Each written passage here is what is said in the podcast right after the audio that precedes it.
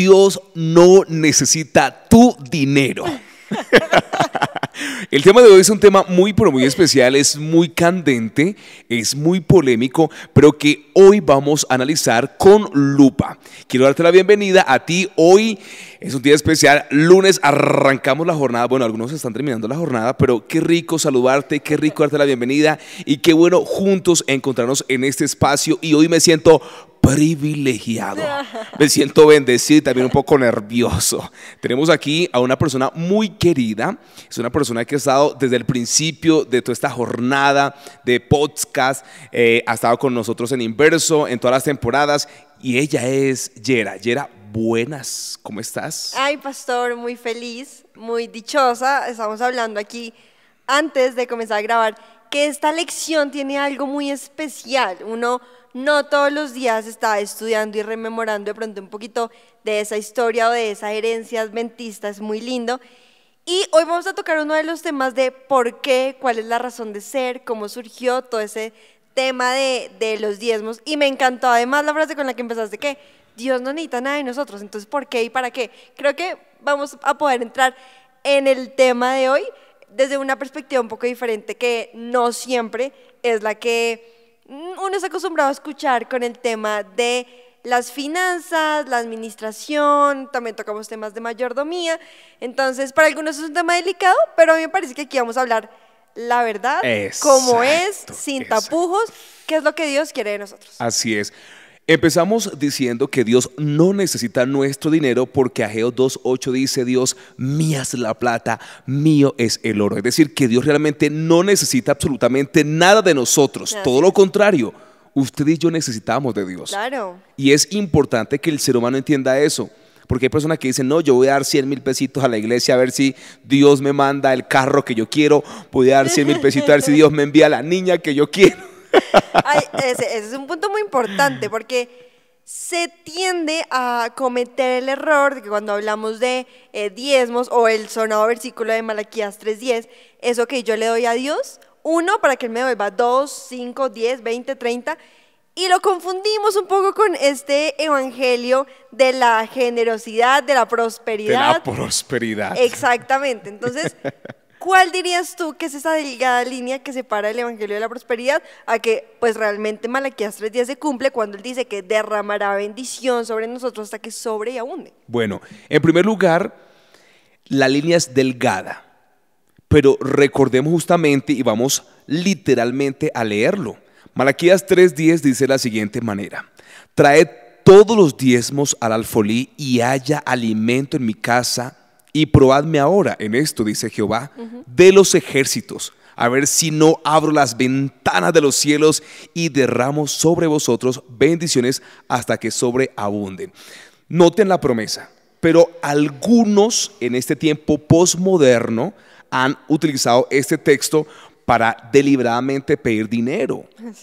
Y entonces la gente hoy día habla de diezmo y algunos escuchan de diezmo y dicen, no, eso es para que el pastor viva sabroso, vean esa camioneta que tiene. Ay, tenaz. Ahí van mis diezmos. Exacto, es, justo eso iba a decir, me acordé de ese comentario y pues, o sea, tampoco, tampoco digamos que vamos allá.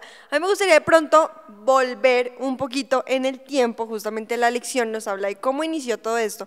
Y algo muy lindo con lo que empezaba la lección de esta semana era cómo los pioneros eh, digamos que después del gran chasco, cuando entendieron realmente qué era lo que había pasado, pues necesitamos que el mundo entero sepa esta verdad y que sepan que Jesús viene pronto.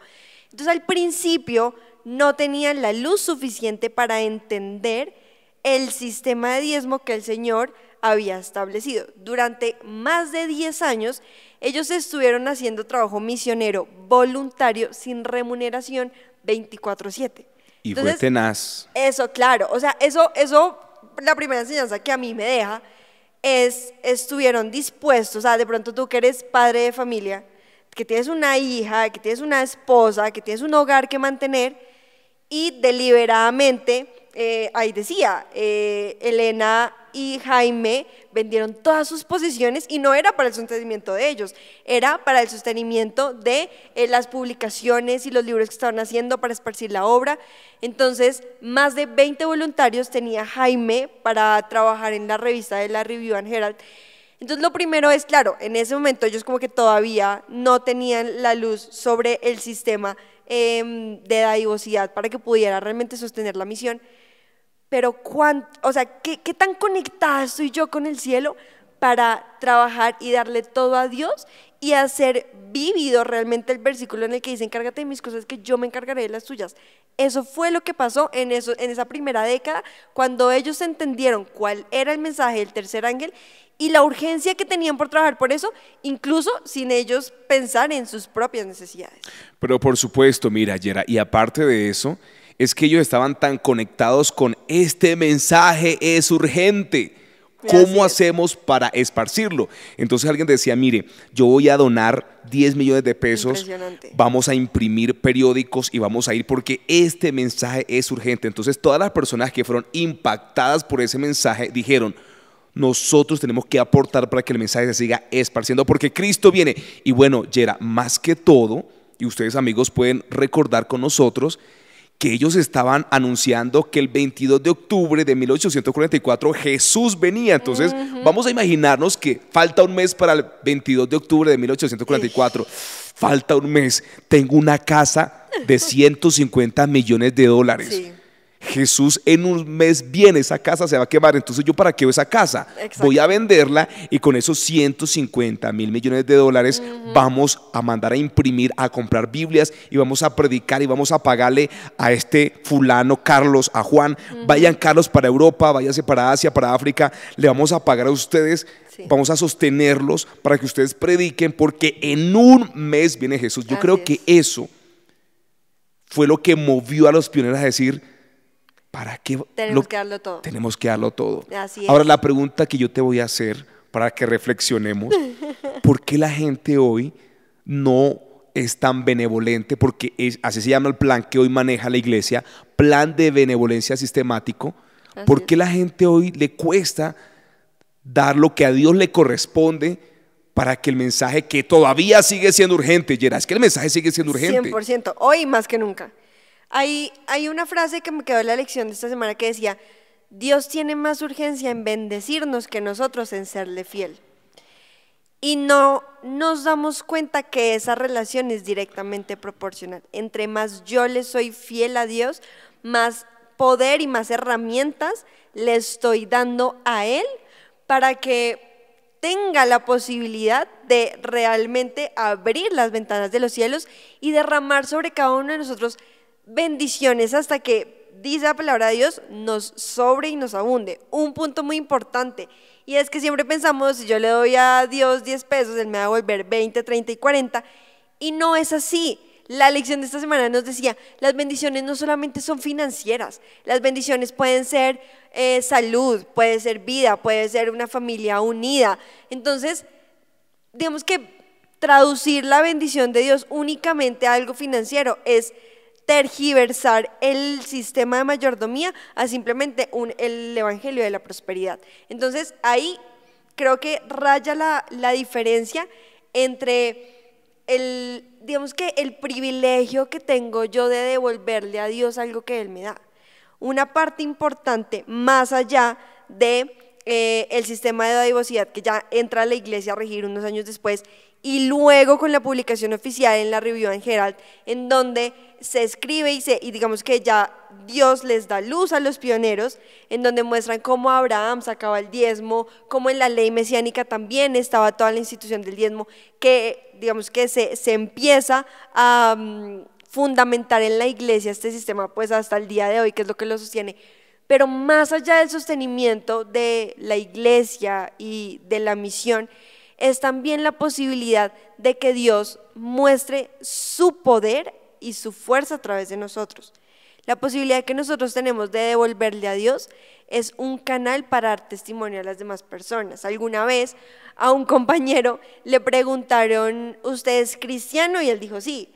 Entonces le dijeron en tono de mofa y de chiste, ah, o sea que usted le regala el 10% de su salario al pastor. así. Yo me quedé mirándolo y él, de una manera inteligente o sarcástica, no sé, em, porque ya se estaban burlando de él, y él dijo, no, yo no le regalo el 10, le regalo el 20. Wow. Entonces, y ellos quedaron de una vez como, así justamente es como nosotros tenemos la oportunidad de dar testimonio. Yo le entrego a Dios y a mí no me falta, a mí por el contrario el Señor me bendice. El, el problema es que si yo no estoy viendo las cosas de Dios, yo no estoy viendo la urgencia de que Jesús viene pronto.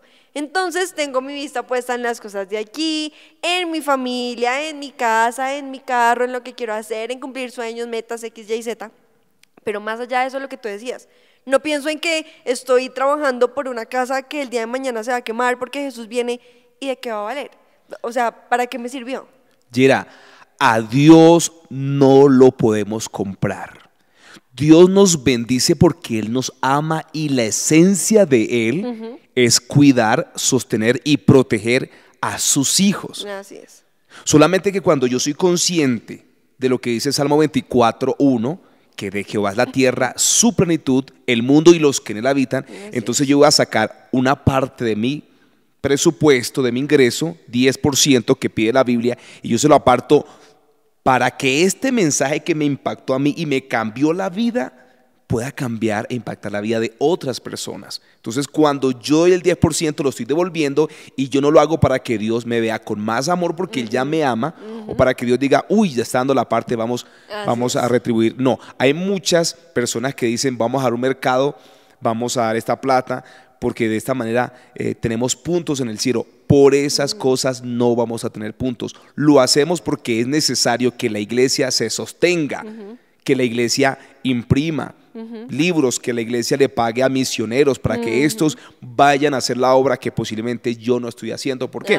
Hay personas que trabajan todo el tiempo, no tienen espacio para ir a un estudio bíblico, para ir a predicar a otro lugar. Entonces, de ese 10% que se da, entonces la iglesia paga a las personas que predican el Evangelio.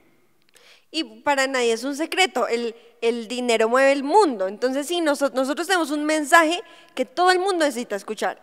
Por ende, necesitamos los recursos para que realmente el mensaje pueda llegar a cada rincón, porque es que será entonces cuando Jesús vuelva. No podemos desconocer esto y pensar, ah, no, pues de Dios es el oro y la plata y Él va a hacer aparecer un millón de dólares y lo necesitamos, sino que Él actúa a través de nosotros. Entonces, Él requiere que de nosotros nuestra fidelidad, pero además de eso, Él tiene un doble propósito para hacernos a nosotros devolver el diezmo y es trabajar en fortalecer nuestro carácter. Cuando yo devuelvo el diezmo, yo soy consciente de que mío no es nada. Yo puedo decir que yo trabajé muy duro en, el mes y que yo me gané mi dinero y todo lo que quieras, pero Dios es el que me da la vida para levantarme cada día en ese trabajo. Dios es el que me dio ese trabajo. Dios es el que me capacitó con el don, el talento que yo tengo para ir a servir y para obtener sobre eso una remuneración. Entonces, es ese recuerdo de constantemente de que mío no es nada. Y me quito a mí mismo como protagonista de la escena y pongo ahí a Jesús, a quien realmente lo dio todo por mí. Entonces, al, al yo desapegarme de eso, le quito el poder a Dios de transformar mi carácter de una manera que solamente lo puede dar. Por eso la, importancia de la mayordomía. Y es, si no podemos hacerlo, la, la parábola del joven rico. Y es, hago todo, cumplo los diez mandamientos, voy a la iglesia, una cosa, la otra.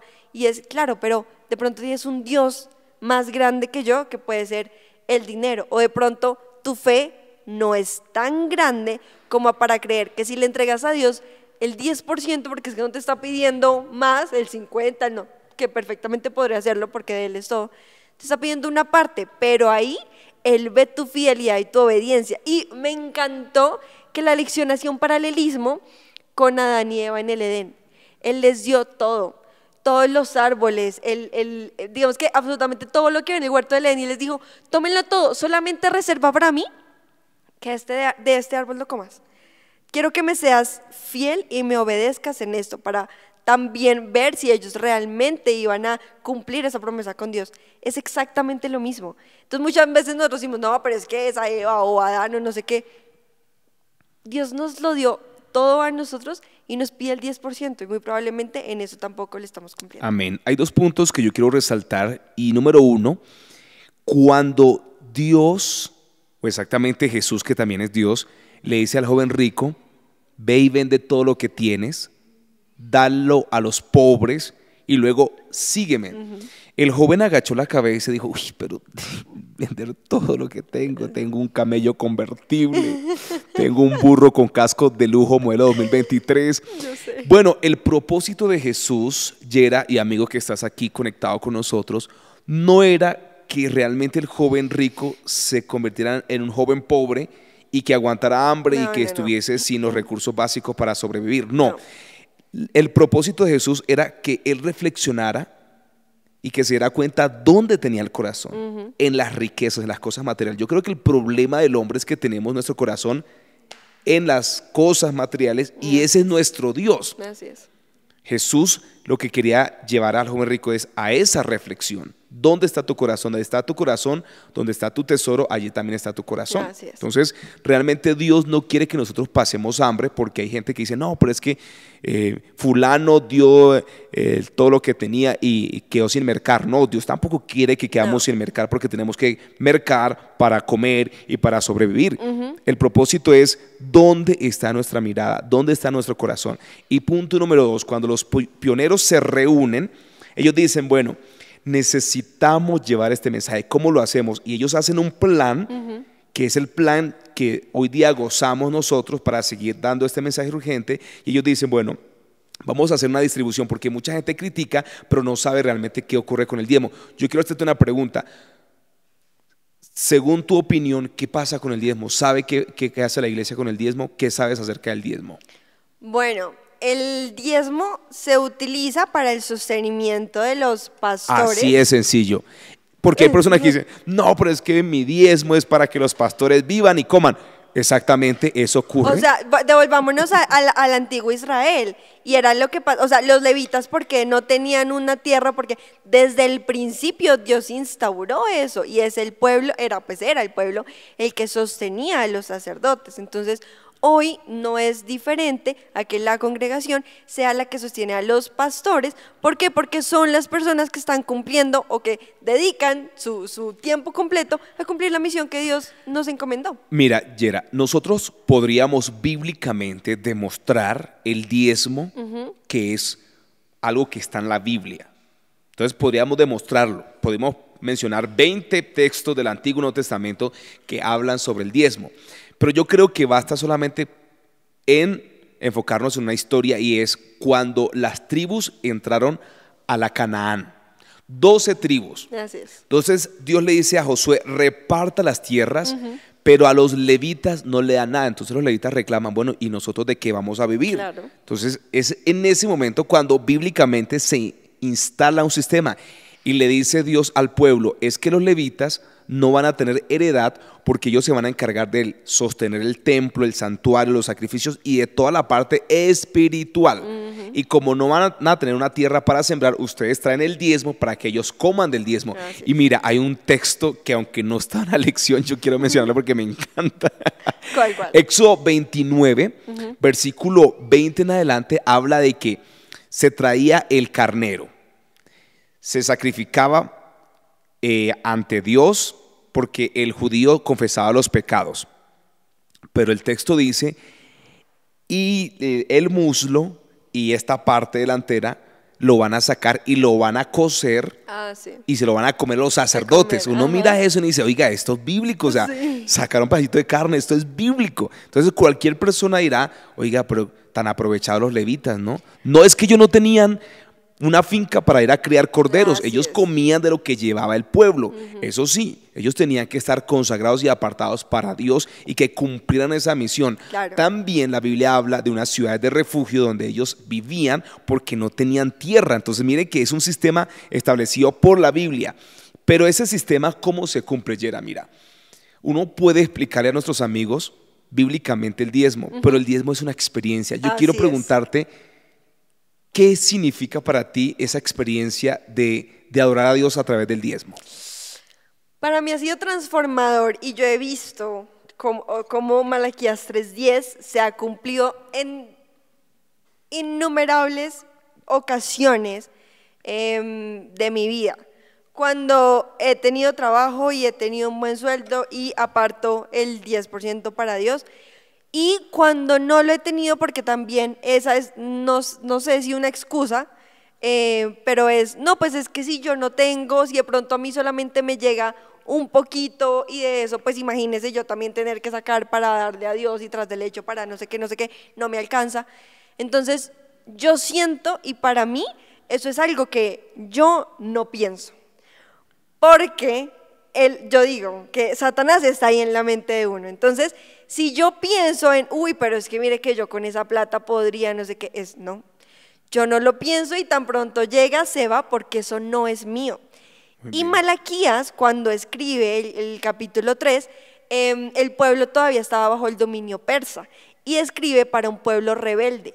Antes de Malaquías 3.10 está el 9 en el que dice, en el que Dios dice que lo han robado. Y ahí la pregunta, ¿en qué me han robado? Mis diezmos y ofrendas. Entonces, yo, yo tengo como ese versículo aquí tatuado y, y yo digo, o sea, la maldición más grande es prometerle cosas a Dios que no le vas a cumplir o robarle. O quedarse con, con, lo que le corresponde Entonces, al Señor. yo personalmente nunca tengo paz si sé que le debo algo a Dios y por eso tan pronto llega es lo primero que sale. Nunca me ha faltado y por el contrario siento que Dios siempre multiplica sin ser específicamente esa es la razón porque hay nuevamente Evangelio de la Prosperidad. Yo no le entrego a Dios porque Él me vaya a devolver, aunque la promesa está. Yo le entrego a Él porque lo amo, porque es de Él y porque soy fiel. Me encanta porque amamos a Dios. Esa es eh, la clave y el propósito. Hay dos puntos que yo quiero añadir a tu presentación. Número uno, ¿cuál es la distribución del diezmo? Mire, hemos tenido gente que no entiende, entonces critica. ¿Por qué? Porque en otras eh, religiones, si un pastor tiene mil feligreses, cada feligres diezma. Entonces el sueldo del pastor es ese.